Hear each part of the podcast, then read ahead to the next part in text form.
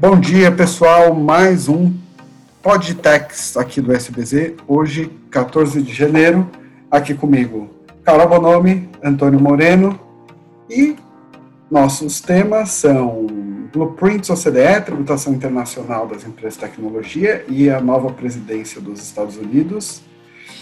Um, a definição que o TRF em breve vai fazer com relação à exclusão do CMS da base de cálculo da CPRB e atualizações sobre a, a nova tributação, diria assim, de, de vários setores aqui no estado de São Paulo. Eu diria até que uma bagunça feita aí um pouco pelo governo, pressionado por todos os setores, mas já já entramos nisso. Bom dia, gente! Bom dia, Danilo. Bom dia, Carol. Tudo ótimo, cara. Pronto para mais um papo. Todo mundo engrenado aí já?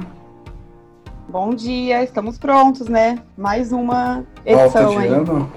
Agora já aqueceu, né? A verdade é que aquela primeira semana as pessoas estavam voltando. Agora eu já me sinto atropelado por um turbilhão de trabalho aí, mas é o que a gente gosta. Então vamos lá. Quer puxar, Antônio? Bora. Vamos lá. É, esse tema é maluco. Parece uma, um nome de tese de dissertação, né, que eu passei, mas Quase é... todos os temas tributários são malucos, né? Só. E, e esse é o pior, é assim, a gente, pessoas, os ouvintes vão entender que a gente sempre tenta trazer temas de ordem prática que impactem o dia a dia deles, mas por vezes a gente já tem sentido aí das pessoas que a gente tem conversado que é legal falar de temas também um pouco mais é, fora da realidade, assim, mas no sentido de que vai impactar o nosso, o nosso mundo.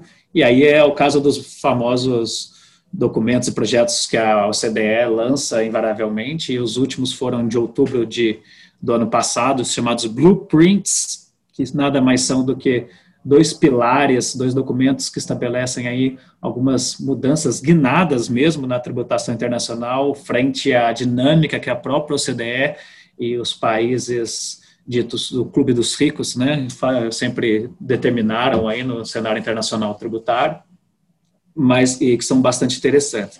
Basicamente, antes de entrar na história do, dos blueprints em si, acho que vale a pena a gente retomar só um pouquinho do histórico. Aqueles que tiveram um mínimo de contato com a com tributação internacional vai lembrar, vão lembrar de que basicamente a gente separava os pagamentos ou o fluxo internacional de dinheiro em estado de estado fonte e estado de residência, né?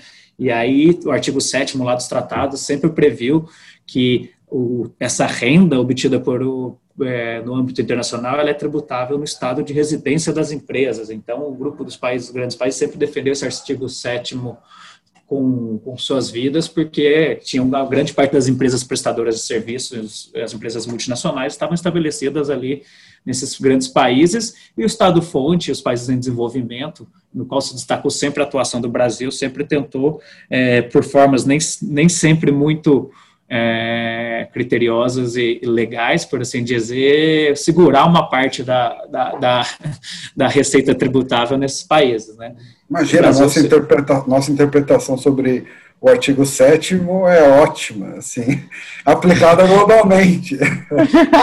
sem, sem, dúvida, foi, o, é, foi uma coisa única essa nossa forma de enxergar, e agora até teve a decisão que a gente comentou no, no tratado Brasil-Espanha aí, que, que morreu, deu uma guinada novamente em âmbito nacional dessa leitura do artigo 7 mas para a gente não fugir da, dessa, desse ponto, o Brasil sempre criou essa forma né, de tributação, tentou reter na fonte e segurar aí quase um mecanismo de autodefesa para enfrentar as multinacionais que, que do exterior prestavam serviços ou levavam renda das empresas brasileiras sem deixar uma tributação, já que a regra era a tributação no estado de residência, a não ser, né, quando tinha aquela regra de exceção, quando tinha um estabelecimento permanente, que já passou por mudanças na sua forma de qualificação, mas sempre foi muito atrelada a uma presença física. Pois bem, esse é o breve histórico da tributação internacional e do dilema aí entre os países.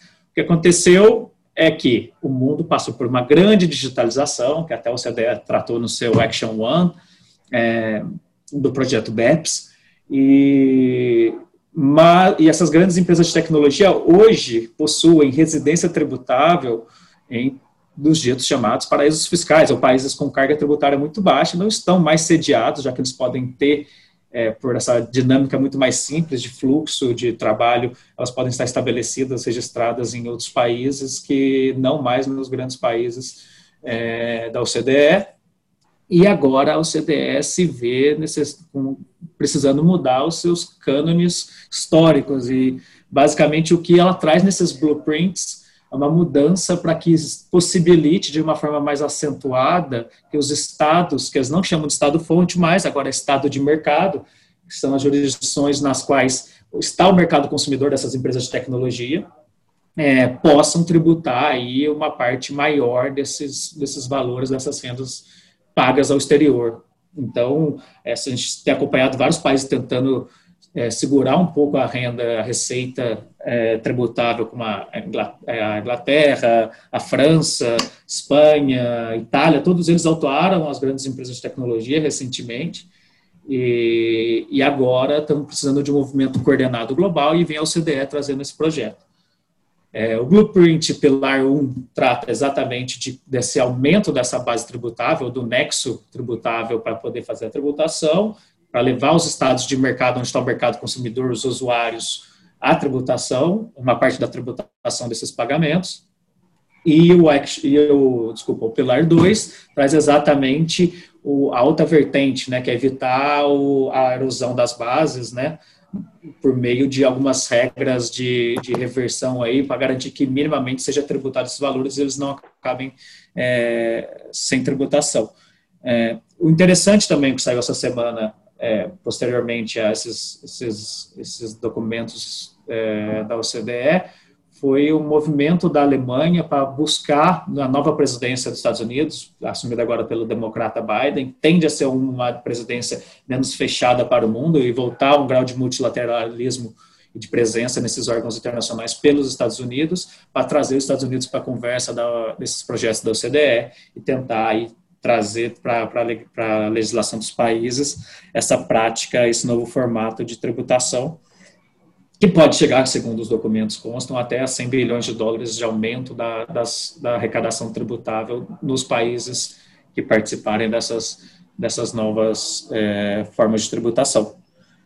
Esse é um pequeno apanhado do, do que está acontecendo hoje de mais atual no, no mundo da tributação internacional temos que acompanhar os próximos passos e como isso vai afetar o nosso Brasil. Eu só queria fazer um último comentário, Danilo, que eu acho super interessante. Eu acho que tem uma, uma, E a gente trabalhando bastante no, com o setor, a gente vai descobrindo que o Brasil, por ter essas medidas de defesa que foram feitas ao longo do tempo, de certa forma, garantiram para o país é, alguns privilégios, por assim dizer, no, no, mercado internacional de tecnologia, que as empresas se instalam efetivamente no Brasil. Né? A gente tem essa maioria das empresas estabelecidas no Brasil, trabalhando em sistemáticas de revenda que deixam uma parte grande da tributação corporativa no país, elas estão estabelecidas aqui como filial, né? E depois, nas remessas que eles fazem para o exterior, também tem toda a tributação que incide sobre a remessa. Então, o Brasil, de certa forma, tem pouco a, a reclamar nesse cenário internacional, já que é, as suas próprias iniciativas legais aí forçaram, e a, e a concorrência entre as empresas forçam com que elas se estabeleçam no país, é, ainda que novamente por meio de filiais ou empresas regionais.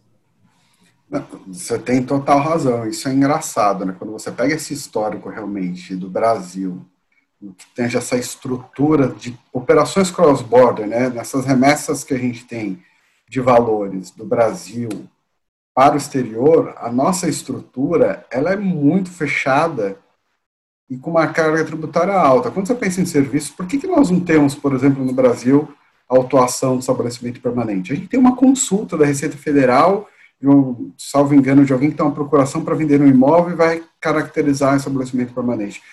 Porque é muito melhor você tributar o serviço, esse fluxo financeiro, com IR-fonte, como regra ali vai 15%, CID 10%, 9,25% de PIS/COFINS, mais ISS e mais IOF.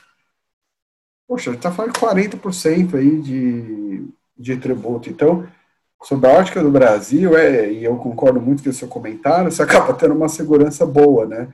Eu não acredito que isso tenha sido feito de uma maneira é, totalmente pensada nisso, até porque ninguém esperava estruturas tão complexas como essa, e aí até não quero ficar entrando em todas as estruturas, mas aquilo que você comentou de né, o desafio da OCDE e desses países, e nós aí, você, nós estávamos discutindo até ter pouco tempo uma estrutura aí que a gente viu que você tem tantos países envolvidos num fluxo financeiro de uma atividade, você pode ter uma empresa de tecnologia americana, aí você tem um, uma Irlanda no meio do caminho, uma empresa na Holanda ou Bermudas, ou a gestão está em Bermudas, mais uma vez você coloca Irlanda, então você consegue, né? A verdade é isso, que você pega a estrutura tributária como um todo desses grupos e você tem uma complexidade tão grande que para os países de fato fica um pouquinho mais difícil esse desafio, né, da atração de renda. O que eu acho só interessante para não me alongar aqui é isso, né? É o famoso cada um querendo puxar brasa para sua sardinha, né? Porque as regras, óbvio que elas vão mudando com o tempo, mas os países que economicamente detêm o controle global, eles começam a analisar os movimentos e querem mudar as regras. Ele falou, opa, agora vamos, vamos mudar um pouco esse termo aqui. Vamos mudei de um opinião. É, olha, eu mudei de opinião. Mudei pensando.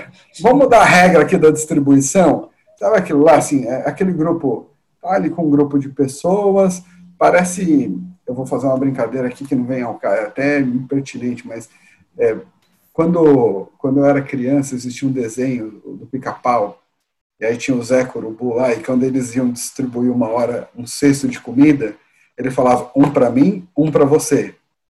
Um, dois para mim, dois para você. Um, dois, três para mim, três para você. Então, assim, é, é, conforme, conforme o meu interesse vai andando, eu vou pensando como distribuir. Mas, enfim, é, faz Mas parte. Mas você sabe que, não, acho que é só um ponto, faz parte, obviamente, da política internacional, tributação, no fundo, a gente sempre vai entrar numa briga é, tem que chegar no mundo do Imagine do John Lennon para que a gente supere a questão tributária. Acho que ela é a última das etapas, viu? A religião, tudo isso a gente vai chegar antes do tributário.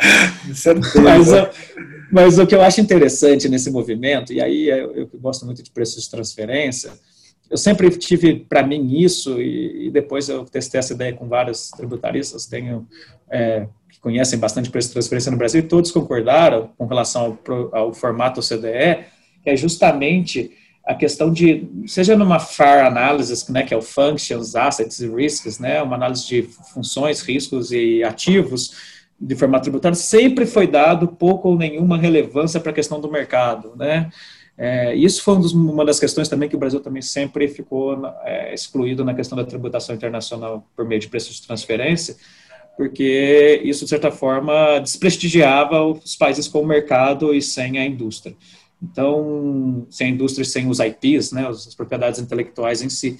E isso é uma outra questão que eu acho que demonstra eh, como a questão de mercado sempre foi relativizada na, na tributação internacional. E agora ela volta à tona e eu acho que com certa justiça, não, não tarde, a gente precisa levar em consideração, sim, sob pena da gente excluir grande parte dos players mundiais é, de várias discussões e causar uma injustiça aí latente. Muito bom, Antônio. É, filosofando aqui um pouco, que a gente quase não gosta de viajar, né? Mas é, não, não tem como, né, ver esse tema e não lembrar que uma das pautas do Guedes é a entrada do Brasil na OCDE, né? E nesse contexto que, teoricamente, a reforma sai esse ano. Então, o quanto a nossa reforma tributária está olhando para esse contexto internacional, o quanto não, não está, né? O quanto é, vai aproximar o Brasil é, desses países ou não. Então, acho que é um ponto muito importante e que às vezes a gente, toda vez que vai falar de reforma, fica sempre batendo na mesma tecla e esquece de pontos assim, né? O que nos aproxima dos outros países e o que nos afasta aí. Então, acho é um tema muito legal. E acho que até um belo ponto, Ana. É, acho que um ponto relevante é essa questão da reforma tributária no Brasil. Tem lá vários projetos, eles trazem um, um apanhado, às vezes, sobre tributação digital, tem uma, uma legislação específica para isso.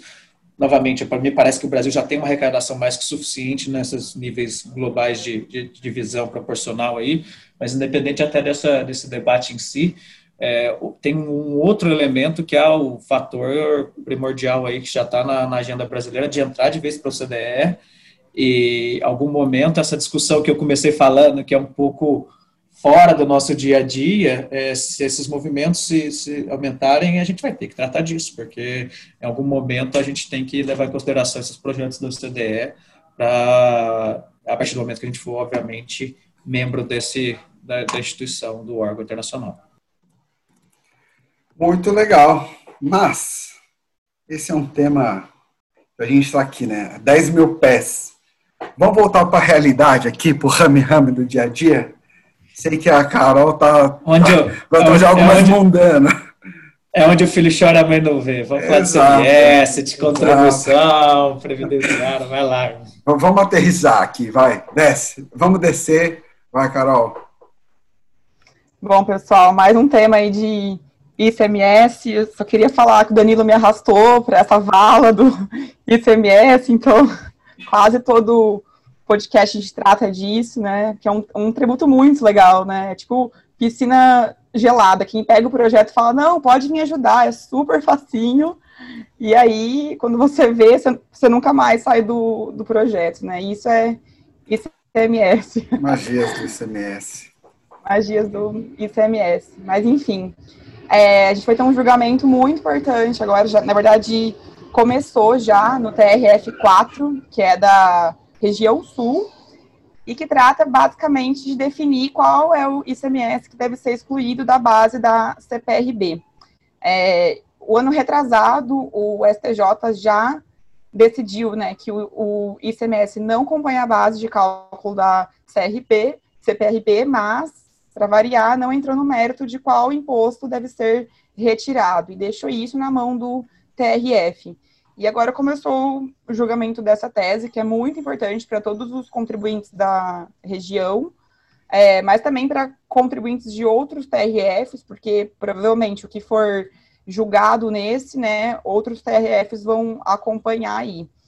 E a tese principal da, da Fazenda é contra a exclusão do ICMS da base de cálculo da CPRB, porque a CPRB seria um benefício fiscal, né? Mas, enfim, o STJ já decidiu, mas deixou esse, para variar, essa questão de qual ICMS no ar, né? Então, é um julgamento muito importante que começou esse ano já. Muito bom, muito bom. Bom, e é aquilo, já que, já que é para permanecer aí no chão, na vala, uh, e acredito que nosso último assunto, um, ICMS em São Paulo. Tem muita gente acompanhando aí. É, São Paulo promoveu uma série de mudanças no que tange a tributação de vários setores, de medicamentos, o setor agro, é, próteses, enfim, é, reduzindo benefícios fiscais concedidos pelo Estado, alguns de crédito presumido, outros, e principalmente aqui de isenção, mas também alguns de redução da base. Verdade que o mercado como um todo se organizou para pressionar e muito o governo. Todo mundo sabe que o governo voltou atrás, mas até agora não temos. Eu não vou nem falar o decreto, porque é uma legislação complexa e eu não sei, e acredito até por isso que esteja demorando um pouco, como nós vamos fazer para voltar à tributação, né?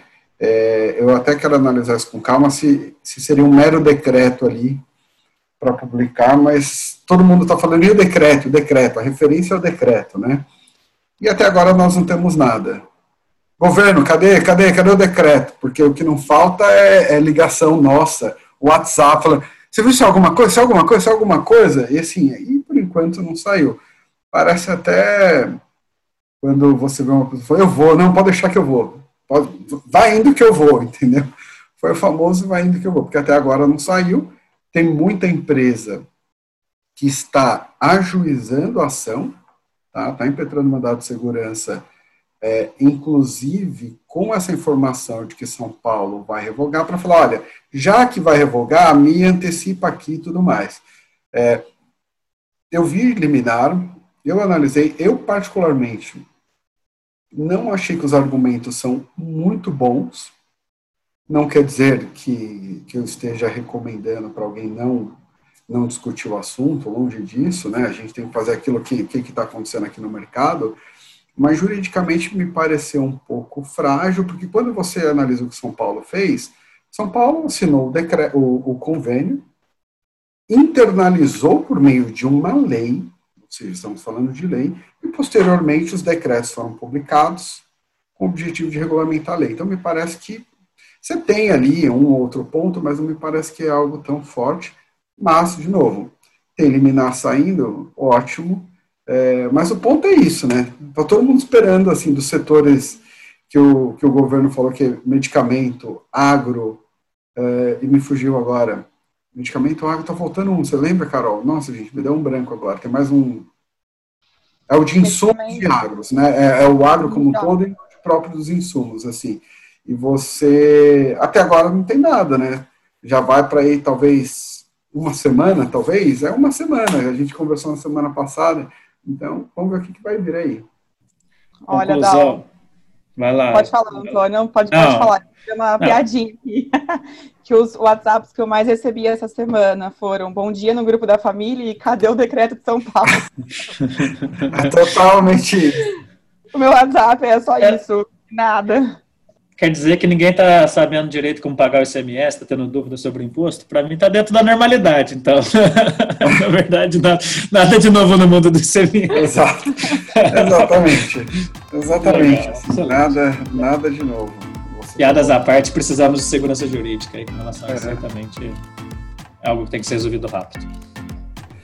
É isso, pessoal. Mais uma vez estouramos alguns minutinhos, mas foi por uma, por uma boa causa. Vamos encerrar aqui então mais um podcast. Muito obrigado, pessoal. Até o próximo. Valeu, gente. Até o Muitíssimo próximo. obrigado, viu? Tchau. Até. Beijos. Tchau.